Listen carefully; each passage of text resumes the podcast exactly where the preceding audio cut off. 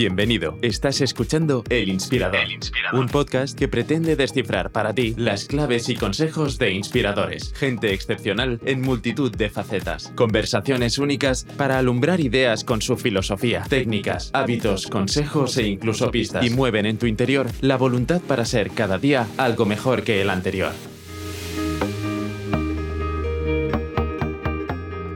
Hoy hablamos con Roger Domingo un auténtico titán de la industria editorial en España. Desde 2009 es director de los sellos Deusto, Gestión 2000, Alienta y Paradamis del Grupo Planeta. En Deusto, uno de los sellos editoriales con mayor tradición y prestigio en la edición de libros de empresa, ha publicado y descubierto autores tan exitosos como Enrique Dans, Daniel Lacalle, Joseph Hajarem, Juan Ramón Rayo, Marta García Ayer, Josep Piqué Autores internacionales como mi admirado Ray Dalio, del que ya hemos hablado antes en este podcast. Tony Robbins, Thomas Piketty con su famoso Capital e Ideología y muchos otros.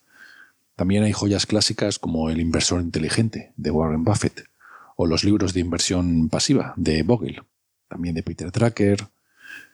En fin, en Alienta, sello que ofrece herramientas para el desarrollo de empresas y también de los profesionales que trabajamos en ella, son libros cortos, prácticos, que combinan un poco la formación con el entretenimiento. Entre ellos, por ejemplo, Carlos Llano, al que hemos entrevistado en este podcast el año pasado con su excelente libro de oficinista Finisher. Ancho Pérez o el Mago More, que recomienda más tarde en la conversación. Pero esto no acaba. En Gestión 2000 ha editado varios libros de Risto Mejide y joyas clásicas como Análisis técnico de los mercados financieros de Murphy que hemos estudiado todos los que nos interesa la inversión en bolsa, o obtenga el sí de Uri, Fisher y Patón. También en Paradamis, bueno, en Paradamis ha editado de todo. Recomiendo el de cerveza Paradamis, que me descubrió el mundo de la cerveza, el de teoría musical, el de historia del arte, bueno, tantos. Roger además compagina su actividad profesional ayudando a autores que desean publicar sus libros o bien darlos a conocer si ya los han publicado a través de su página web, tuexitoeditorial.com, enseña a escribir un buen libro, a conseguir publicarlo con una editorial y una vez publicado a convertirlo en bestseller. Ha sido una conversación muy interesante para mí, en la que Ruggier nos descubre su pasión por la edición, heredada de su padre. Nos da unas pinceladas sobre el estado actual y futuro de la edición en España y en el mundo, y nos recomienda libros y mucho más. Espero que la disfrutéis tanto como lo hice yo. Sin más dilación, Roger Domingo, nuestro inspirador de hoy.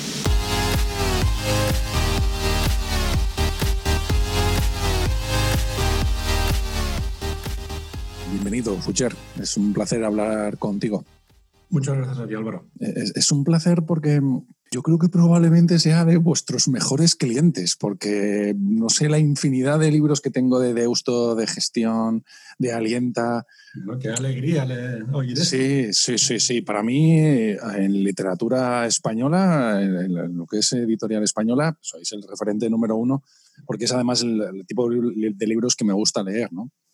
Entonces, hoy me gustaría primero pues, conocerte un poco más eh, y luego también hablar de libros, que es la forma a veces de conocer a una persona, si te parece bien. Sin duda. Eh, ahora hablamos de libros, pero sobre todo eh, te he escuchado muchas entrevistas y has hablado mucho, que luego podemos repasar un poco sobre marketing editorial y las posibilidades de desarrollar un éxito editorial. Eh, pero ¿cuándo comenzó tu edición por libros? Debía haber sido muy joven, porque lo que te he escuchado es que tenías muy claro desde antes de la carrera que querías ser editor. Pues sí, no, no, desde muy joven. Bueno, mi padre se dedicaba también al mundo editorial, con lo cual de algún modo em, eh, ya en casa ¿no? lo, lo, viví. Eh, de hecho, mi primer trabajo remunerado fue una cosa que me pasó mi padre cuando yo tenía creo que eran 14 o 15 años, que em, él estaba, él trabajaba en, en, unas enciclopedias que se hacían en aquel momento y, y nos pidió a mí, a mí, al grupito de amigos, a, la, a la, cuadrilla de amigos, eh, era un momento que, se, que, estaba solo en papel y querían digitalizar las enciclopedias, era, no sé, el año 88 o 90 o algo así. Y, querían digitalizar todo, pero todavía no había escáneres. Eh, ahora se hace con OCR y se puede escanear un texto y te queda no perfecto, pero bueno, tiene una acuracidad, no sé cómo se dice en castellano, el 99%, ¿no? Luego hay que repasarlo, pero bueno, puedes escanear un texto y convertirlo, no, no hace falta picarlo. En aquel momento no se podía escanear, con, los, lo cual nos encargó que picáramos toda la enciclopedia. Joder. Con lo cual nos pasamos el verano, pues eso, del 88 al 90, un grupo de 10 o 12 amigos, cada uno eh, picando un volumen, porque la única forma de digitalizarlo era volver a picarlo. Ya, ya. Mecanografía a tope. Exactamente, nos instaló un ordenador en casa, cada uno de nosotros, y nos pasamos todas las vacaciones de verano y cada uno picando su, su volumen de la enciclopedia. Por lo cual, sí, empecé, empecé joven. Ya, ya, ya. Tienes que tener suerte con la letra que te tocara. Eh, eh, como que puedo escoger, eh, escogí la A y así, así. Muy bien, sí, sí, sí. ¿Qué, ¿Qué, vivías? ¿En una casa con un montón de libros y con una cultura de la lectura muy intensa? sí, no, mis padres eran lo, mi, mi, madre era profesora, pedagoga, y mi padre editor, ahora es agente literario. Ah, sí. Y bueno, se dedicaban a ello, con lo cual había, sí, no, una de las cosas que yo, por ejemplo, hago también con mi hija, que agradezco mucho que hiciera a mi padre, es que lo único que no me decía nunca que no era comprar libros.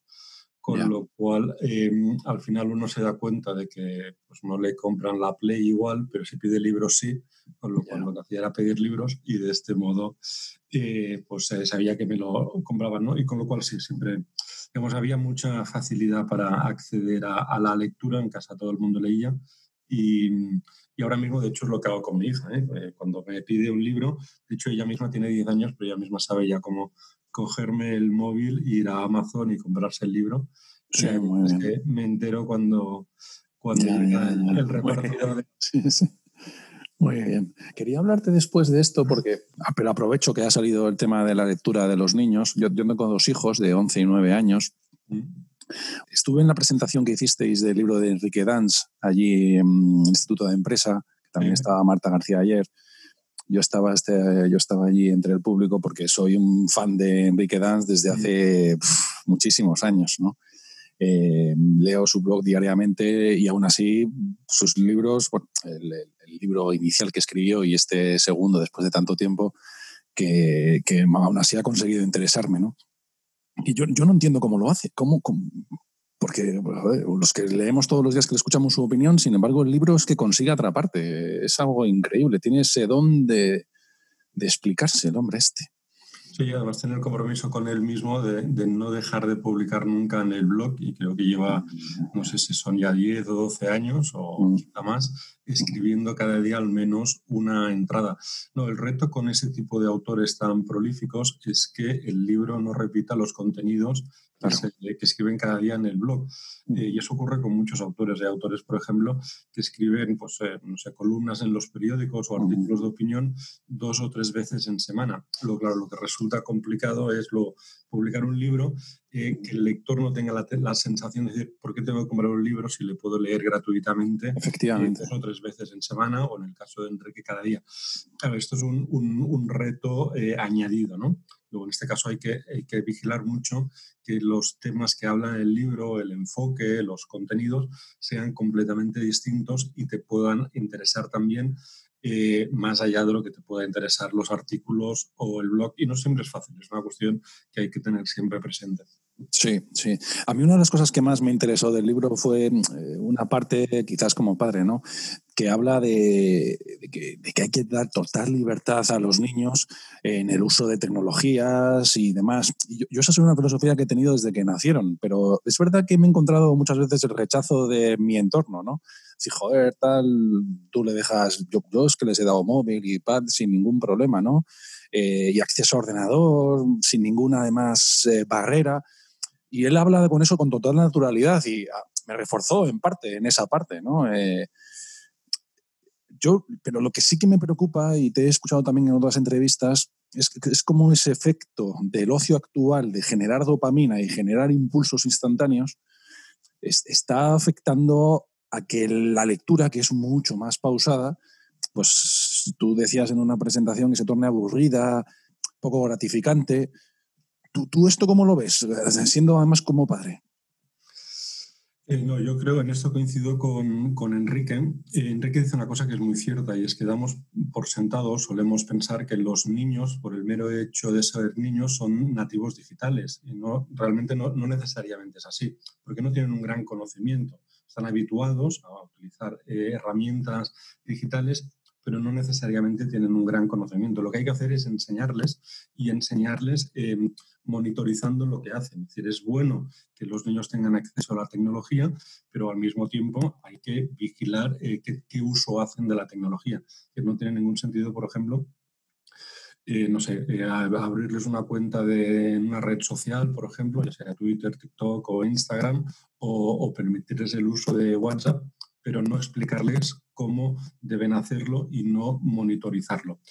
Eh, y luego está el tema de la lectura, que en efecto, la cuestión, eh, la cuestión básicamente de esto, quien mejor ah, lo explica es a Marianne Wolf, que es una neurocientífica americana, tiene un par de libros que lo explican muy bien.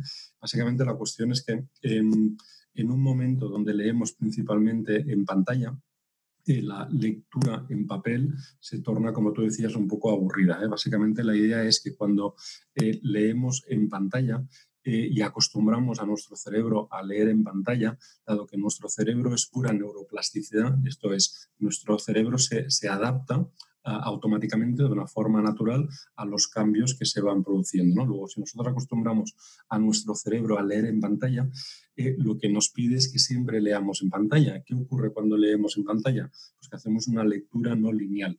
Lo que hacemos es picoteamos, ¿eh? leemos un tuit, el titular de un periódico, em, quizá nos entra una notificación de WhatsApp o de una red social, pero leemos como pequeños inputs de información.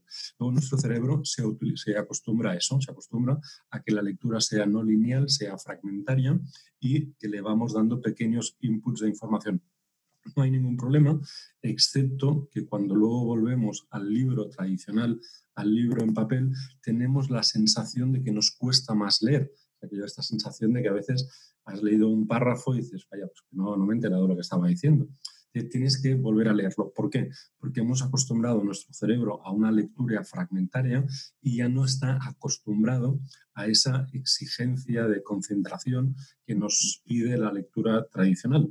la lectura tradicional tenemos que hacerla como lo hacíamos antes, sin interferencias, sin WhatsApp, sin estábamos leyendo y estábamos concentrados en lo que leíamos. Claro, cuando hemos acostumbrado nuestro cerebro a, leer como quien ve la tele, que en realidad estás viendo la mm. tele, pero no estás realmente eh, procesando nada, eh, luego nos damos cuenta de que no entendemos lo que estamos leyendo, que tenemos que volver a leer. Mm. Eh, ese problema de que se nos cae el libro de las manos, ¿no?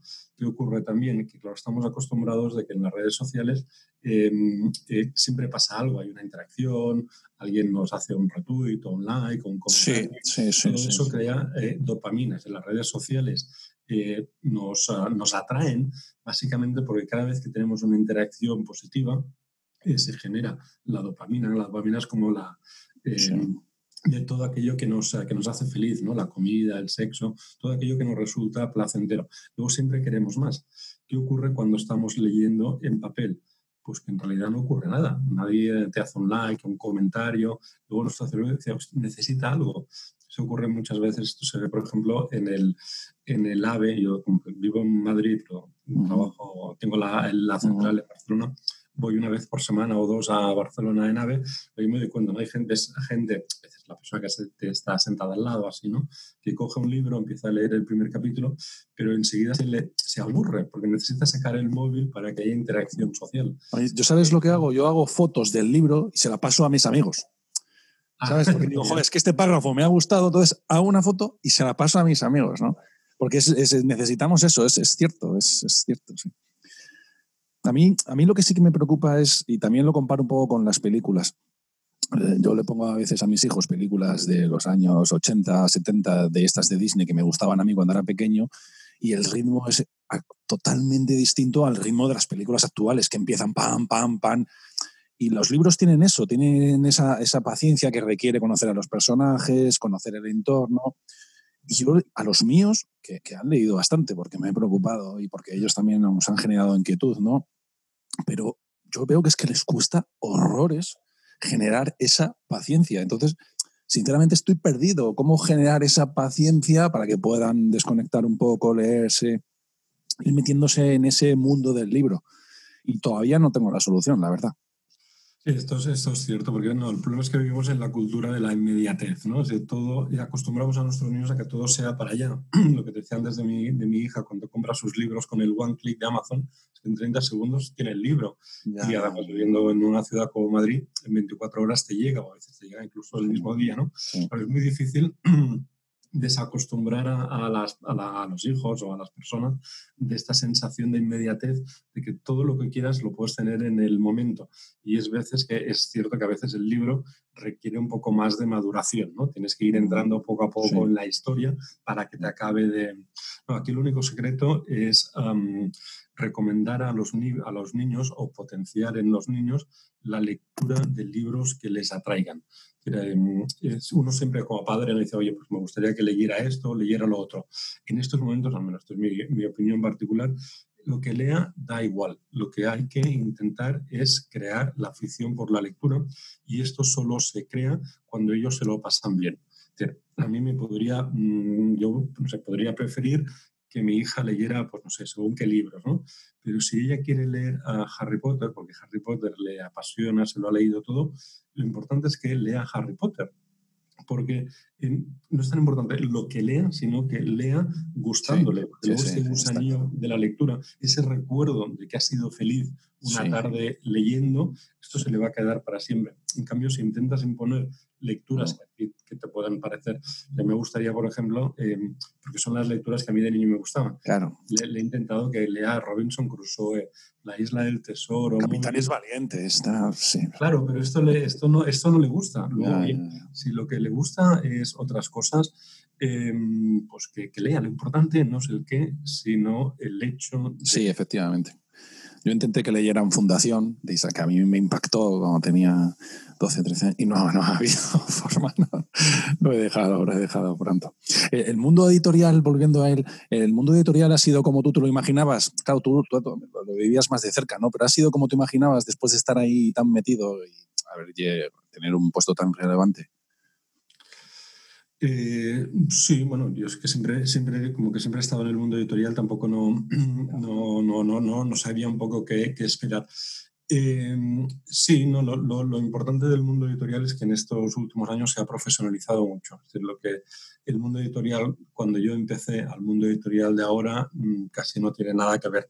Lo único que se mantiene es que producimos libros en papel y que se imprimen en imprentas, ¿no? Pero no me refiero solo a la digitalización de los procesos, que es importante, sino sobre todo a la, la entrada de, del marketing, o, no solo del marketing, sino también de, la ciencia económica. ¿no? antes, cuando digo antes, era hace nada, 15, 12, 10, 15 años, eh, los editores trabajamos básicamente por instinto. Pensábamos que esto podía funcionar y probábamos y tal. Em, y está bien, ¿eh? los grandes editores eh, saben que lo importante es una buena obra. Si la obra es buena, luego eh, tendrá éxito. Quizá no inmediato, pero acabará teniendo éxito. Ahora no, ahora funcionamos con muchas más herramientas de, marketing y al final em, trabajamos como trabaja cualquier empresa, pues haciendo estudios de demanda, calculando la, elasticidad de un producto para determinar el precio e intentando adelantarnos a cuál va a ser la demanda, es que, que lo que ofrecemos no sea solo reactivo, sino también proactivo. Oye, pues creemos que esto va a funcionar porque hay una demanda latente del mercado.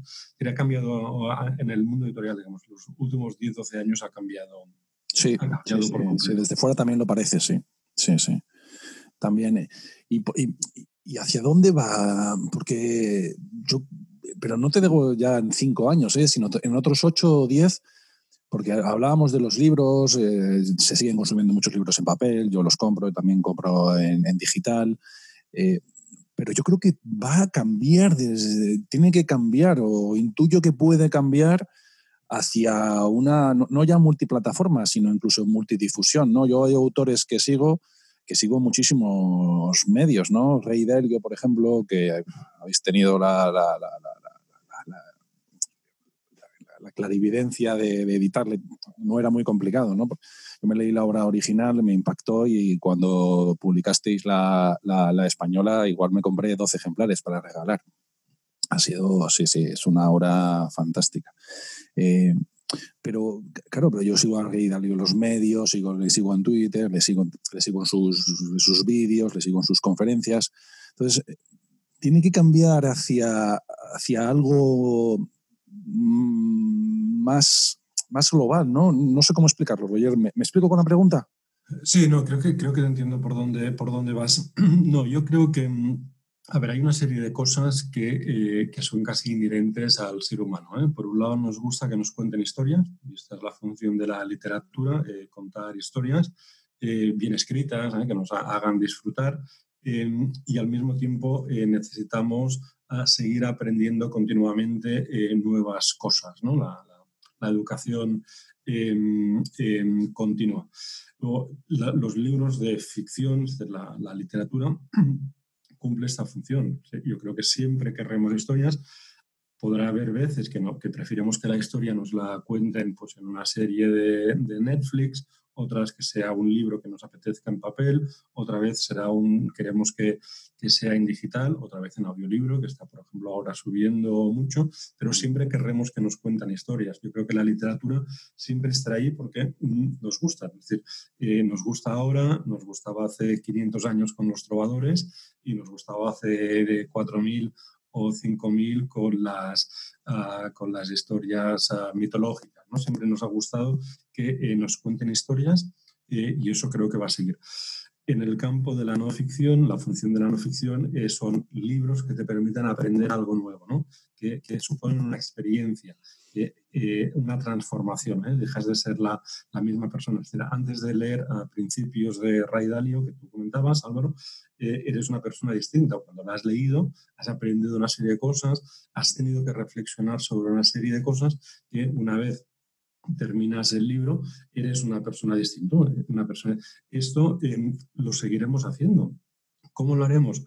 Bueno, seguramente eh, ya no será el, libro el único vehículo de transmisión de conocimiento, tendremos tutoriales de WhatsApp, de WhatsApp de YouTube, eh, tendremos pues, podcasts como el tuyo, donde la gente escucha y aprende, pero esa necesidad seguirá, seguirá viva. ¿Qué ha cambiado? Lo único que ha cambiado es que el libro ha dejado de ser el vehículo de transmisión del conocimiento por excelencia. Hace no sé, eh, tú y yo somos un poco de la misma quinta. Eh, seguro que recordarás en el 86 cuando pasó el cometa Halley, ¿no?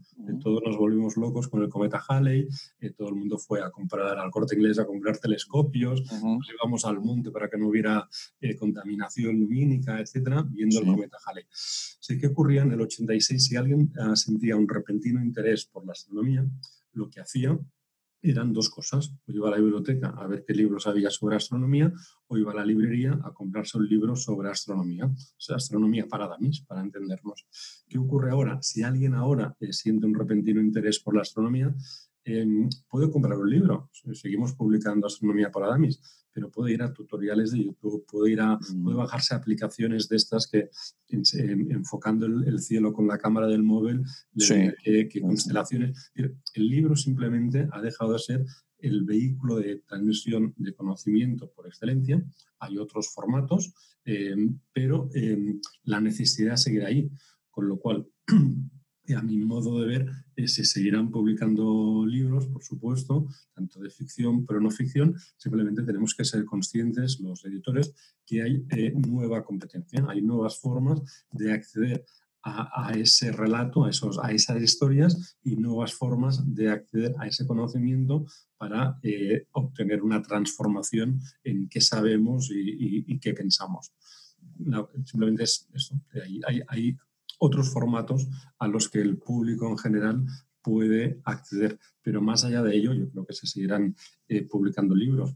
Sí, sí, exigirán como exigen de todos los trabajos, cada vez mejor y de más valor añadido, porque si no, pues no, lo compraremos, claro, efectivamente. Ya, ya, ya. Sí, yo, yo he leído muchos libros que habéis publicado en, en Deusto, muy famosos de Ahram, de, Juan Ramón Rayo.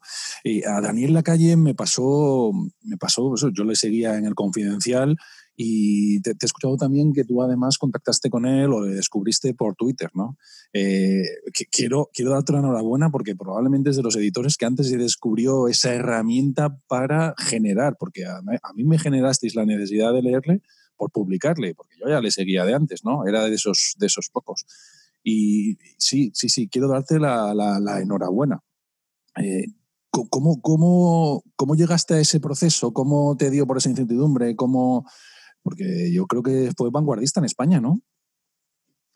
Eh, ¿Te refieres a la calle o al uso? No, me refiero a, la, generación de esos libros mediante las redes sociales y lo que decías de profesionalizar, de adelantarte la necesidad que había en el mercado, ¿no? Eh, sí, bueno, no, supongo que esto es, eh, siempre, no sé, siempre me he servido de la, de la tecnología cuando te gusta la tecnología, a mí siempre me ha gustado, me ha gustado mucho también la vertiente de tecnología en la universidad. Por ejemplo, yo estudié la carrera del 92 al 97 o así, em, y era el único en aquel momento que tenía internet en casa, con lo cual eh, tenía una ventaja, es que me, digamos, entre comillas, copiar, era mucho más fácil llegar a la información. La gente iba a la biblioteca, yo me iba a internet y, todavía no, no, se utilizaba, eh, o digamos, se utilizaba poco en España, ¿no? en el 94, 95.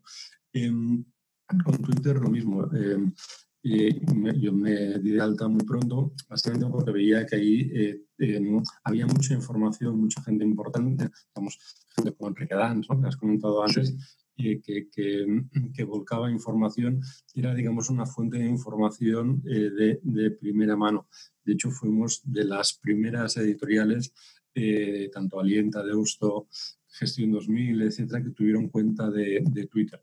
en no ficción fuimos la, la, la, primera, hace ya como 10 años. No, Twitter es al final es, es, una fuente de información. Yo siempre he utilizado Twitter, de hecho he sacado muchísimos libros de Twitter porque em, te permite eh, acceder a, información, pero sobre todo a las fuentes de información, en este caso, pues economistas, eh, abogados, eh, quien sea, personas interesantes que de otro modo igual no los conocerías, ¿no? En el caso de la calle, yo le seguía, igual que como tú también dices que hacía, en el Confidencial, cuando escribía una columna cada sábado. De energía era, yo creo. ¿no? de, energía, de energía aparte. Pero claro, en el confidencial no, no, tenías forma de contactarlo, pero la gracia de Twitter es que sí que es más fácil, ¿no? Con lo cual nada, le, me puse a seguirle. En aquel momento recuerdo que Daniel tenía como 2.000 o 3.000 seguidores, eh, con lo cual era más fácil. Eh, y nada, le mandé un, un, un DM un mensaje directo diciéndole que me apetecía hablar con él, que quería llamarle y nada, me dio el teléfono, le llamé y le propuse escribir el, el primer uh, libro. Pero más allá de esto, que es como casi anecdótico, lo cierto es que sí, Twitter a los editores, no solo a mí, a todos los editores, nos sirve mucho. Ahora ya todo el mundo está en Twitter, ahora ha cambiado. Claro, es que estamos hablando de hace 12 años, porque el primer libro, que, fue fantástico, eh, pues tiene 12 años, ¿no? Hace ya... Bueno, no. No, 10, 10 debe ser del. Sí, creo que. El 8 del 9, ¿no? El primero de, de Enrique Danz es de 2009, creo. Sí, el primero de Daniel Lacalle, 2010 o 2011. pues sí, sí. Con unos 10 años, sí. No, era tan común, en algún momento a mí me parece vanguardista. Sí, a mí de Lacalle los dos primeros libros me, me encantaron. Luego ya, esto es una opinión muy personal, al, política y tal, yo creo que ya es, es, menos fresco, pero eso es una opinión muy, muy personal, ¿no? Porque yo me, me he leído todo. Tengo una pregunta eh, respecto a, porque yo leo literatura anglosajona del mismo estilo y, no siempre se traslada hacia el mercado editorial eh, español, ¿no? ¿Cuál es vuestro criterio? Habéis publicado pues, muchos clásicos, Buffett, Dalio, Tony Robbins también, Boget, pero hay otros que a mí me fascinan y que sin embargo no dais traslado porque no entendéis que el mercado lo va a aceptar, porque ¿cómo funciona esto? ¿Cómo funciona esto? Eh, no, es una, es una cuestión de, números. El problema es que eh, el mercado español no es suficientemente grande para poder publicar eh, todos los libros anglosajones que, que nos gustaría publicar. ¿Qué ocurre? Cuando, cuando uh, publicas un libro extranjero, tienes una serie de peajes que tienes que pagar sí o sí. El primero es que tienes que dar un anticipo alto, porque cuando compras un libro fuera, ya sea una editorial extranjera o a una agencia literaria extranjera, sí o sí tienes que pagar un anticipo.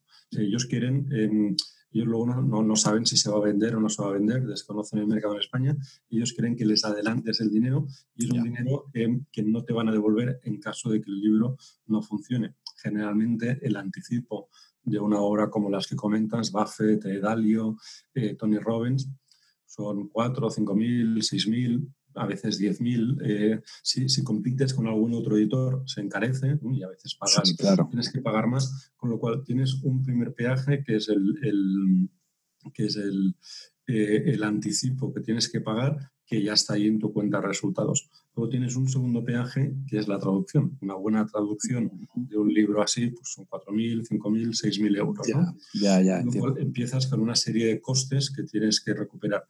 ¿Qué ocurre? Que luego para, para amortizar estos costes, claro, tienes que vender entre 2.500 o 3.000 ejemplares. Y hay libros, eh, aunque el autor sea muy bueno, y el libro sea bueno que no, ah, que no, lo, que no se venden. ¿Por qué? Porque también es más difícil hacer la promo. Yo, por ejemplo, siempre pido al autor, eh, como casi como condición sine qua non, que venga a España a presentar el libro. Si viene a España, podemos presentar el libro, hacemos las entrevistas, con lo cual durante un par o tres de días el libro se mueve mucho. Pero si el autor no es especialmente conocido en España y además eh, no viene, con lo cual es difícil hacer entrevistas y además tampoco hace conferencias. Luego, si quieres, entramos en esto, pero eh, realmente se venden libros de ese tipo de autores son en las conferencias. ¿no? ¿Qué ocurre? Que no puedes hacer tampoco la campaña. Ya te entiendo. Eh, si ya es difícil recuperar, el, digamos, ya, ya la cuenta de resultados ya, ya, tienes una serie de gastos y además el libro se vende poco, no sale a cuenta. Con lo cual, el problema es que es, es muy difícil eh, eh, en ese tipo de libros que eh, hagas al menos break-even. Esto es distinto y esto siempre lo, lo, vemos con envidia en el país de nuestro entorno. en Italia, por ejemplo, o en Francia o en Alemania, se publican muchos libros, traducciones de libros anglosajones que a mí me gustaría publicar y yo no puedo. ¿Por qué? Porque son libros que en Italia, en Francia o en Alemania venden 4.000, 5.000, 6.000 ejemplares, pero como que el mercado español es más pequeñito, aquí solo vendemos 1.500 o 2.000. No nos lo podemos... Pues es una pena, es una pena, es una pena. Sí, una lástima, pero claro, es el mercado que tenemos. Sí, es el mercado que hay, sí, sí, sí, no, no, estoy claro.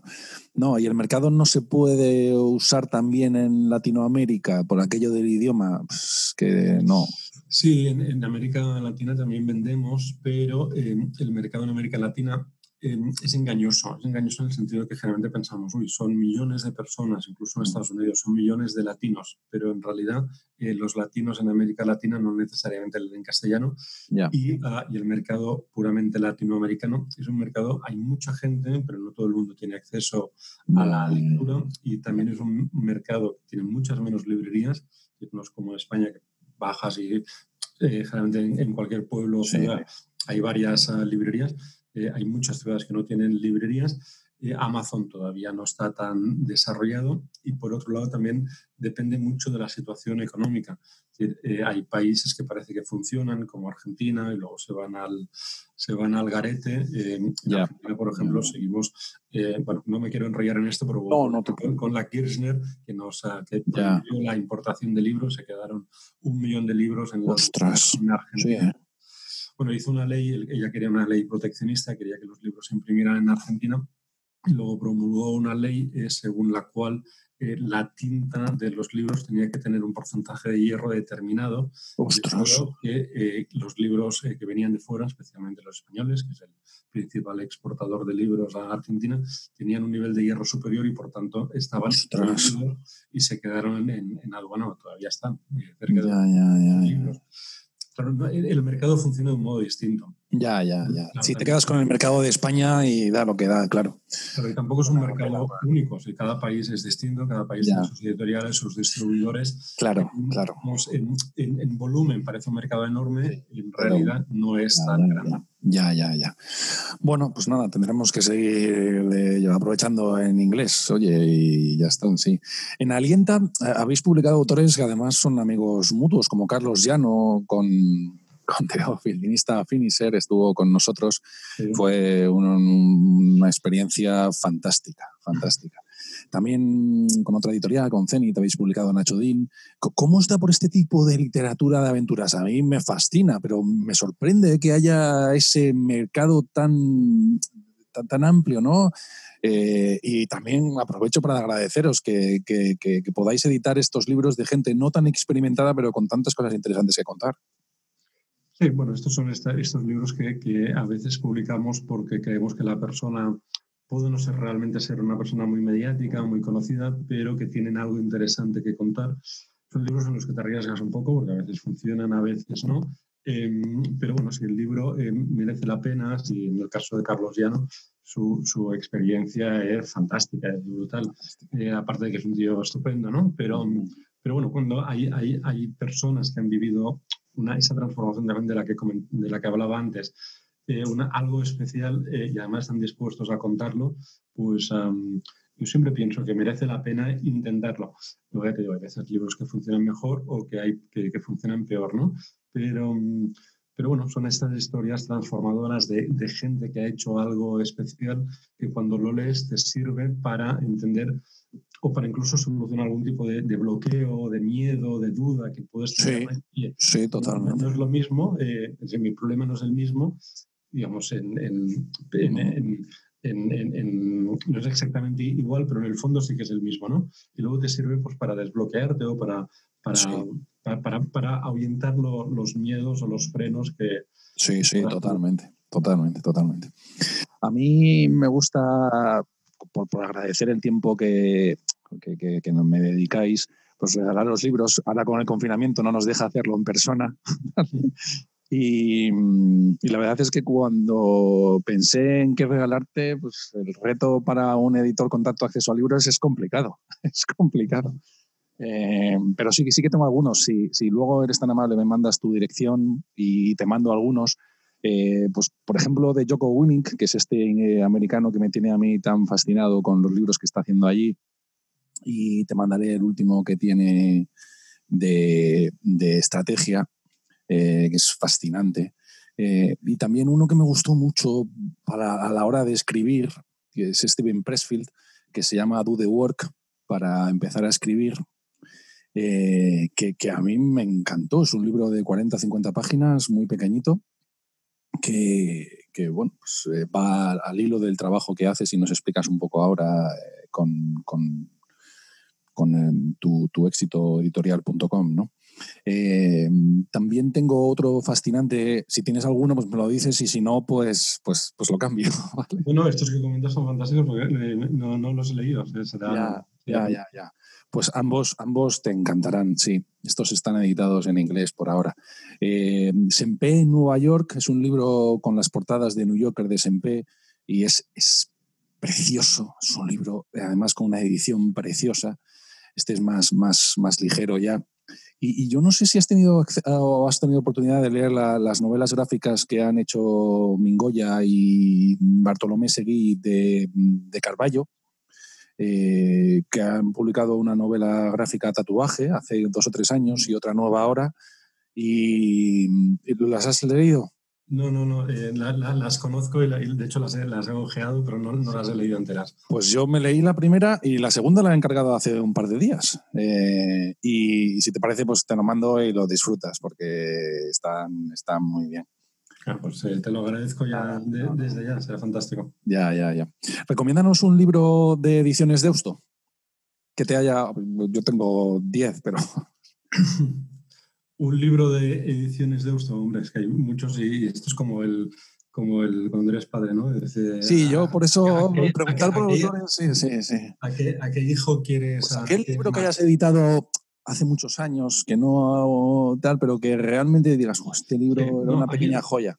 No, hay un autor que es muy poco conocido. Em, yo solo le, he publicado un libro, em, pero se llama Alfonso Durán Pic. es un una exdirectivo de empresa, ahora ya ahora es mayor, debe tener ya 80, 80 años o así, pero em, ha escrito muchísimos libros eh, ya digo, yo solo en Deusto solo publiqué uno que era el canon del management, que explica todos los grandes autores y las grandes corrientes del management, y lo explica muy bien, ¿no? Explica exactamente qué escribió qué, qué describió, uh, qué descubrió qué, y hace un repaso a todos los grandes del management, a Dracker, a Porter, a Ginsberg, a Kotter, a, a Badaracos y todos los grandes gurús del management. Es un libro estupendo, pero es casi como, como una enciclopedia, ¿no? Se llama El Canon, eh, todos aquellos buenos autores.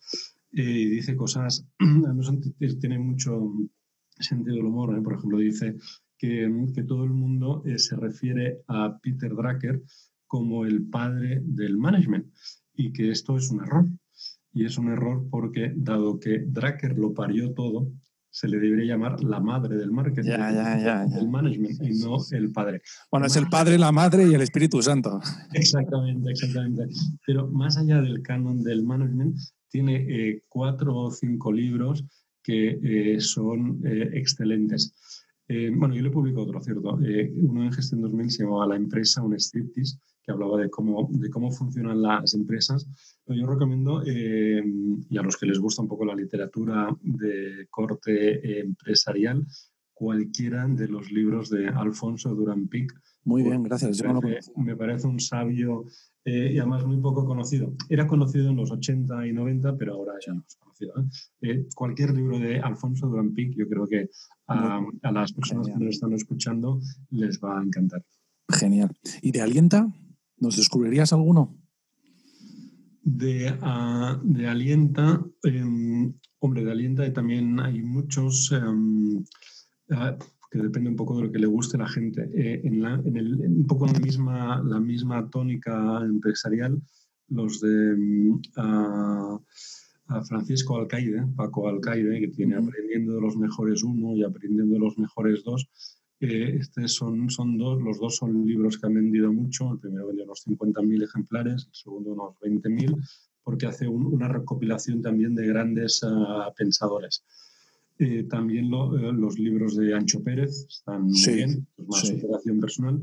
Y uno de los, ah, yo creo, de los mejores libros que he publicado en Alienta, de, pero, de calle, es Superpoderes del éxito para la gente normal de Mago More, que es un libro exquisito porque em, More es como, como tú decías antes, Álvaro, es uno de mis mejores clientes. ¿eh? Cuando yo fui a, conocí a Mago More y a cenar a su casa para que habláramos del libro. Eh, claro, llegué a su casa em, y luego vi que estaba llena de libros, pero sobre todo de libros que había publicado ella. Uh Alienta y de. Dijo, oye, pero si tienes más libros tú en, en, tu casa que nosotros en nuestro almacén. Dices que soy tu mejor cliente, tú no lo sabes, pero soy tu mejor uh, cliente. Sí. tenía igual no sé, mil, dos mil ejemplares, libros distintos de, de, los nuestros. Luego More lo que, ha, lo que ha hecho es, ha leído mucho y, y por eso ha escrito un libro excelente. ¿eh? Cuando estaba escribiendo el libro, hace como a corte de como anécdota, de muchos de los amigos comunes le decían, More, eh, ¿cuántas páginas has escrito hoy? Y More decía, pues he escrito tres párrafos. Y la gente se reía. Decía, pero More, como llevas todo el día encerrado y has escrito tres párrafos, dice, joder, dejan de trolearme, es que para escribir tres párrafos me tengo que leer tres libros. Ya, ya, ya, ya. Yo no lo he leído, pero sí, sí, lo haré. Muchas gracias. Sí, sí, genial. Pues eh, el de More te lo voy a mandar, Álvaro, porque seguro que ah, te va a pues, encantar. Es pues un libro exquisito, lleno de, lleno de conocimiento. Sí, sí, pues estoy, estoy deseando, estoy deseando. Recomiéndanos también un libro de Paul Oster, que sé que te gusta. Yo tengo también mis favoritos, pero bueno, de Paul Auster, seguramente la trilogía de Nueva York, ¿no? Sí. Eh, bueno, me gustan, me gustan todos. Eh, también los de su, su mujer, ¿eh? Susie Harvard. Sí. Eh, sí, a mí el primero que más me gustó fue, el, el que me enganchó fue El Palacio de la Luna, que publicó hace 25 pues, años, debe hacer ya. Sí pero, pero también Vértigo, Doctor Vértigo, no sé, cualquiera de a mí, a usted me encanta. Yo, me enganché con el libro de las ilusiones. Ah, mira. Pues eh, me impactó de una forma tan drástica que ya, sí, eso que tú dices, que tienes ese recuerdo de felicidad y tal, y que ya no lo sueltas con él. Sí, sí. ¿Dónde, ¿Dónde, te podemos encontrar? Porque tienes una, tienes una página web, collerdomingo.com, también eres muy abandonada. Muy abandonada, pero ahí está, sí. Bueno, no tan abandonada, hombre. Yo la he estado consultando y no, no, tiene la información que necesitas. No, no. En Twitter eres más activo con arroba rullerdomingo.com bueno, sin.com. Eh, y cuéntanos un poco más sobre tu éxito editorial.com. ¿Cuándo vais a sacar la siguiente edición? ¿En qué consiste? Pues ahora hemos sacado la, la, segunda edición. Sí, acaba de terminar, ¿no? En verano, exacto. Ahora están los alumnos de la segunda edición, están por la mitad del curso más o menos. Esto es un curso online que básicamente em, eh, permite a los alumnos escribir un buen libro, ser capaces de publicarlo en una editorial tradicional y luego convertirlo en bestseller.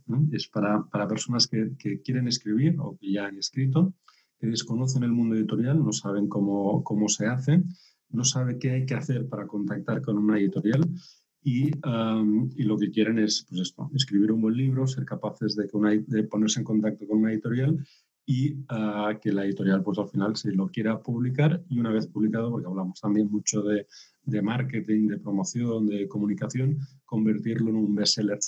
Eso nace básicamente porque claro, yo como editor recibo muchas propuestas ¿no? Eh, cada día, 10, 12, depende del día. Claro, eh, lo que me doy cuenta es que la mayoría de gente quiere publicar, pero no sabe cómo, que es normal. ¿eh? Yo si quisiera, no sé, publicar un álbum de música, por ejemplo, no sabría ni por dónde empezar. la gente como que no sabe, lo hace mal. ¿Qué ocurre? Que eh, en España, en todo el mundo, pero en España, eh, seguro, estoy convencidísimo, hay miles de personas con buenos manuscritos, con buenas ideas, pero que como que no han sabido cómo contactar con las editoriales, no han conseguido publicar. Es tan importante tener una buena idea, eh, y haber escrito un buen libro como saber cómo contactar con un editor. Si no sabes cómo contactar con un editor, si no sabes cómo se hace, no sabes cómo escribir una carta de presentación, no sabes preparar un briefing, no sabes lo que, cómo, cómo, venderle la obra a un editor, eh, es muy fácil que te diga que no, porque los editores reciben muchas cosas, vamos todos muy rápido y, a veces no, no si no te entra por los ojos, si no está todo bien explicado, enseguida dices que no, ¿no? Porque no tienes mucho tiempo. Con lo cual es un curso básicamente de introducción al mundo editorial, de saber para que la gente sepa exactamente cómo tiene que escribir un buen libro, cómo contactar con una editorial, qué materiales hay que preparar y cómo hay que venderse y conseguir con ello publicar con una editorial. Es un curso, porque me parece muy personalizado, ¿verdad? Es decir, no es un curso de unos vídeos que tú te ves, está, es un curso en el que estáis muy vinculados, ¿no? En el que participáis activamente, porque es la impresión que me ha dado. Es un, todos los alumnos, los, bueno, son, son vídeos, son ocho módulos. Eh, cada módulo se, eh, se, libera una semana, cada semana, cada lunes hay un nuevo módulo. Cada módulo son ocho vídeos y estos ocho vídeos generalmente son de ocho minutos cada uno. Son vídeos cortos con una idea para que te quedes con esta idea pero en cada módulo hay que hacer una serie de ejercicios que los alumnos me mandan por email mm. y yo voy, pues voy corrigiendo los ejercicios. Yo, yo leo, por ejemplo, una de las cosas importantes que hacemos es, um, mi compromiso es que los alumnos salgan del curso con una carta de presentación y un briefing eh, lo perfecto, que sean excelentes, que sean Yo me leo la carta de presentación, les ayudo a, a ya, ya, ya, ya, ya, ya, muy bien. el briefing con lo cual hay bastante interacción, hay también cosas... básicamente la, idea es que esto, que, que, todos salgan, salgan con, con toda la información.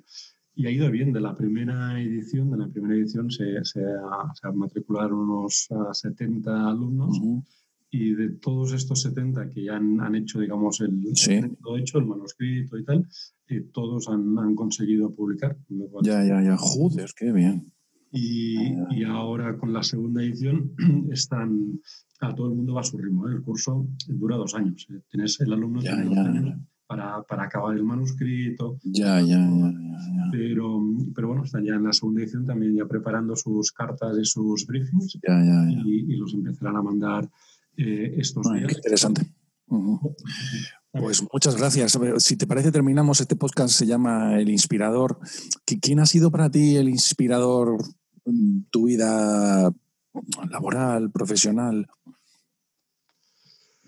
Pues seguramente una, persona que ya falleció hace unos años, em, que era el mejor amigo de mi padre, se llamaba Fernando Caralt, eh, y que luego tuve la suerte de que me fichara para Planeta.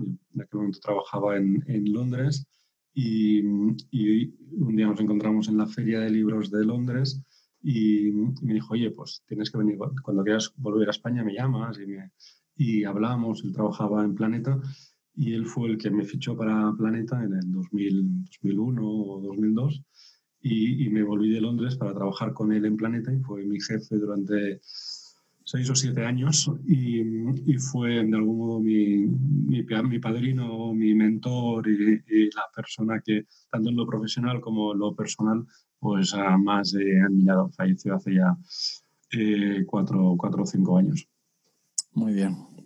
Oye, ha sido un auténtico placer. Muchísimas gracias por tu tiempo. Igualmente, Álvaro, ha sido un placer hablar contigo. Muchísimas gracias por la invitación. Muy bien, hasta la próxima. Gracias, adiós. Un abrazo. Chao. Gracias.